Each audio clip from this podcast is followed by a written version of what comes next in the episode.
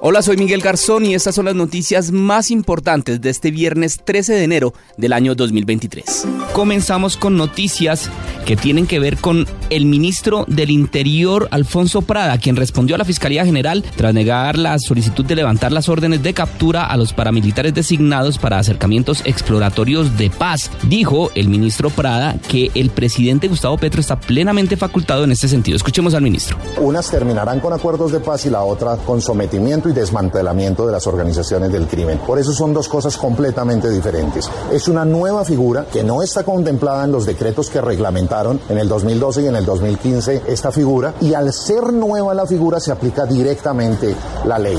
En esas condiciones podemos entender que podemos avanzar hacia la paz total en la medida en que podamos desmontar las dos líneas de trabajo que aprobó el Congreso de la República. El presidente está plenamente facultado y lo que se trata es de aclarar a la Fiscalía el contexto que se están eh, solicitando órdenes de captura frente a organizaciones, con esto termino, que no se les está reconociendo estatus político, sino que son estructuras armadas de alto impacto del crimen con las cuales aspiramos a llegar a un sometimiento. En estas condiciones damos una primera respuesta a la carta que nos ha enviado como respuesta también la, la Fiscalía General de la Nación y aspiramos en las próximas horas y en los próximos días tener todos los elementos de juicio jurídicos necesarios para que tengamos la posibilidad de avanzar en los diálogos exploratorios que den como resultado la paz total. Hablamos ahora de la gobernadora designada para el departamento de Arauca, que fue retirada del cargo por decisión del Ministerio del Interior. Al parecer, un viaje a San Andrés que habría sido pagado con recursos públicos le costó su cargo. La información la tiene María Suárez.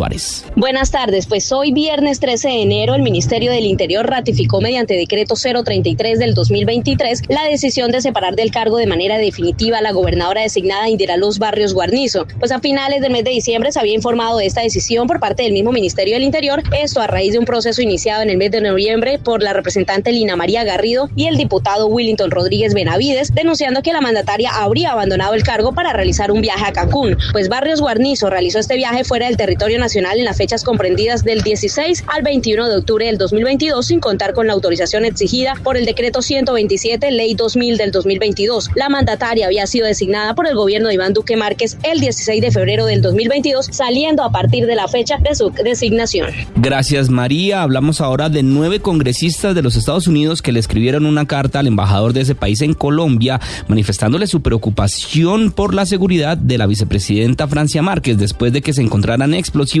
cerca a la casa de su familia en el departamento del Cauca. Ellos piden evaluar cómo se puede aportar a reforzar la protección de la funcionaria. Santiago Rincón. Efectivamente son nueve representantes a la Cámara de Estados Unidos que le enviaron una carta al embajador de ese país en Colombia, Francisco Palmieri, en que le manifiestan su preocupación por la seguridad de la vicepresidenta Francia Márquez. Aseguran que la conocen desde hace más de 10 años, desde antes de que entrara al gobierno. La solicitud se produce días después de que se denunciara el hallazgo de más de 7 kilos de material explosivo en la vía que conduce a la residencia familiar de Márquez en la vereda de Yolombo, en el municipio de Suárez. Cauca. Esta carta pidiéndole además al gobierno de Estados Unidos que evalúe qué puede hacer por la seguridad de la vicepresidenta está firmada entre otras por Cory Bush, Alexandra Ocasio Cortés y James McGovern.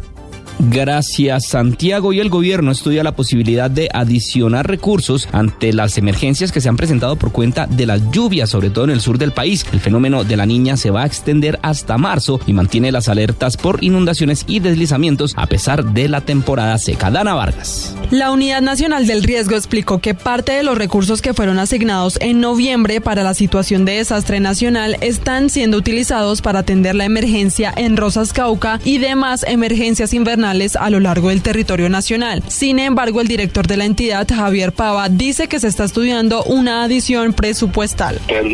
Y se tendrá lo que será un plan de que va a implicar los recursos adicionales para toda la recuperación. Mientras tanto, la unidad le hace seguimiento a siete departamentos que han presentado emergencias por deslizamientos en las últimas 24 horas y el IDEA mantiene alertas por este tipo de eventos. Danilo Guasaput, experto en deslizamientos del instituto. Mantenemos relativas condiciones de humedad en el suelo que hacen que las amenazas por deslizamiento se mantengan principalmente con alertas naranjas y rojas para amplios sectores de los Santanderes. En el Piedemonte del Meta sigue muy activo, también Bogotá. Desde el año pasado se ha advertido que en el país hay un atípico fenómeno de la niña que además de incrementar el nivel de las lluvias, incluso en temporada seca, se extenderá hasta marzo y es probable que se una a la primera temporada de lluvias de este año.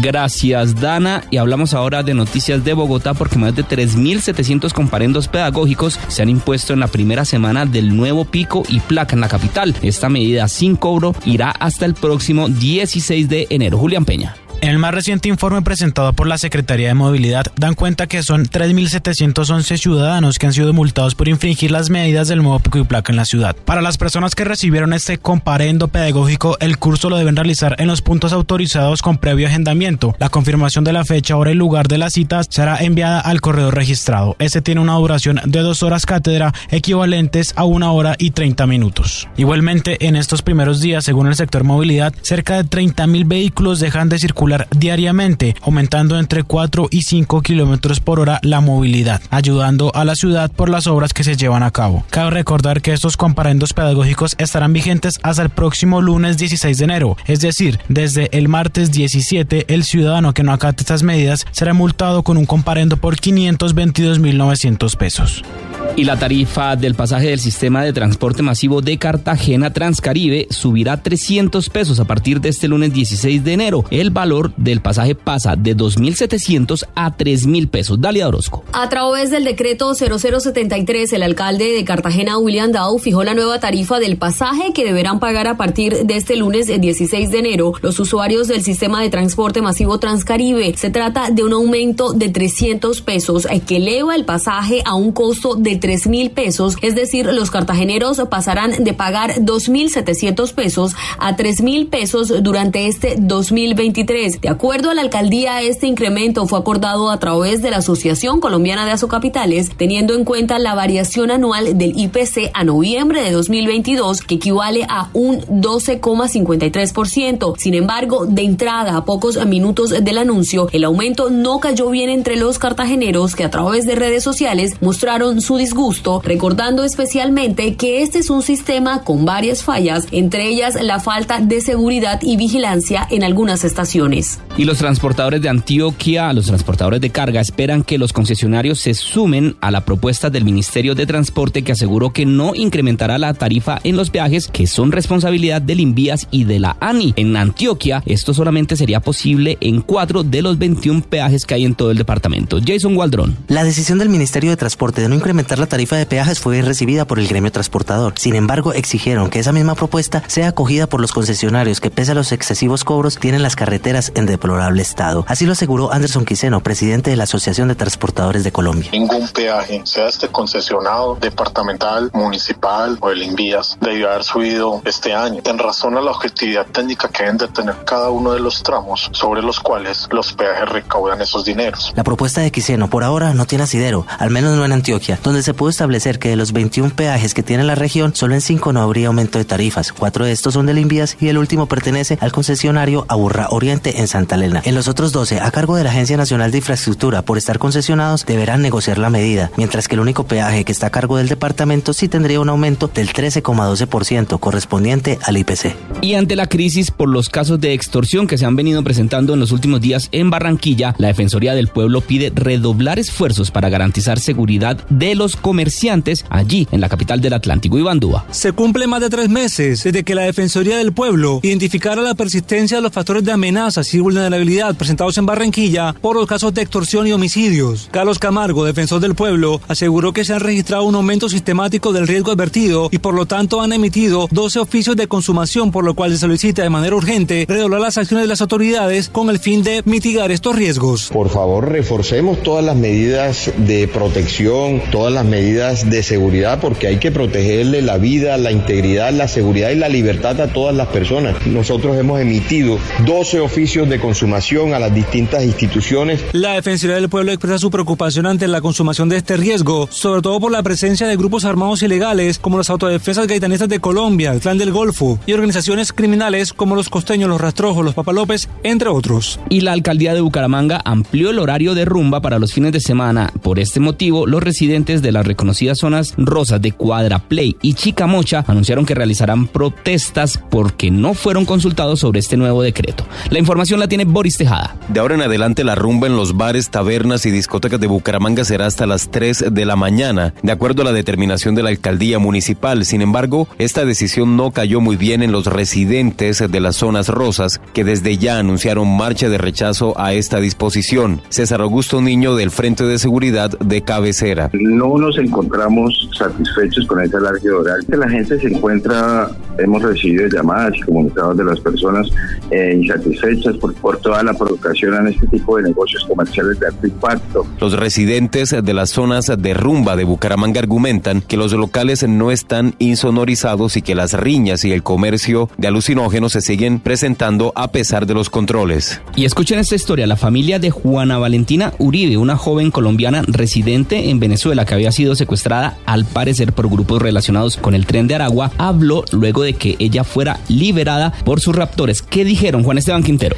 Miguel, ayer a las once y media de la noche, la familia de Juana Valentina Uribe fue alertada sobre su secuestro cuando se dirigía de regreso a Caracas, su lugar de residencia, luego de terminar las fiestas de fin de año en Cúcuta y San Antonio del Táchira. Juana Valentina fue secuestrada en el kilómetro 71 en la vía entre Tejeiras y Maracay, cuando después de tener un inconveniente en el vehículo, fue abordada por tres hombres que presuntamente pertenecen al tren de Aragua, dejando a su padre y a su hermano de 14 años en la vía. Logramos tener contacto con Estela Arisa, tía de la víctima, quien nos contó detalles de su liberación. A ella la liberaron, la dejaron en un paradero de bus cerca de un kiosquito. El sector se llama La Gruta. Le prestaron un teléfono y ella se comunicó con la mamá. De ahí nos comunicamos con mi hermano que estaba ahí con el 6CPC para que llegaran al lugar y ya el 6CPC estaba con ellas. La Guardia Nacional con asesoría del Gaula de Colombia lograron la liberación de Juana Valentina. Sin embargo, se conoció que fue necesario un pago para que la soltaran. Cuando los raptores se comunicaron, estaban solicitando 8 mil dólares, Miguel. Muy bien, Juan Esteban, muchas gracias. Y en información internacional, los ministros del Interior y de la Mujer de Perú renunciaron sorpresivamente al gobierno, siendo de inmediato reemplazados en una ceremonia de juramentación llevada a cabo ante la presidenta Dina Boluarte en la sede del Ejecutivo. Recordemos que allí en Perú las protestas ya dejan un saldo de 49 muertos, 531 heridos y 329 detenidos. Y en deportes, River Plate se pronunció en redes sociales despidiéndose de Juan Fernando Quintero luego de su llegada al Junior de Barranquilla. Juan Camilo Vargas. Después de la Juan Fernovela que terminó con su llegada al equipo Tiburón, River despidió al jugador, quien contó con dos etapas exitosas en el club. El tuit del equipo millonario dice lo siguiente: Gracias para toda la vida, Juanfer. Y abajo pusieron una imagen del colombiano con la Copa Libertadores del año 2018 que ganaron frente a Boca en Madrid, partido en el que Quintero marcó uno de los goles de la victoria y dejó su nombre escrito en la historia del club argentino. Él respondió dicho tuit diciendo para toda la vida, gracias. Allí jugó 97 partidos y anotó 19 goles, además consiguió cuatro títulos, además de la Libertadores, ganó Copa y Recopa Argentina y la Recopa Sudamericana. En el club millonario continúan dos colombianos, Miguel Ángel Borja y Flavián Londoño. En las próximas horas, Juanfer presentará exámenes médicos con Junior y de pasarlos, será presentado como nuevo poseedor de la camiseta tiburona número 10. Hasta acá esta actualización de noticias. No se les olvide que todos los detalles los encuentran en www.bluradio.com. Tampoco se les olvide darle clic a la campanita para futuras actualizaciones. Boombox.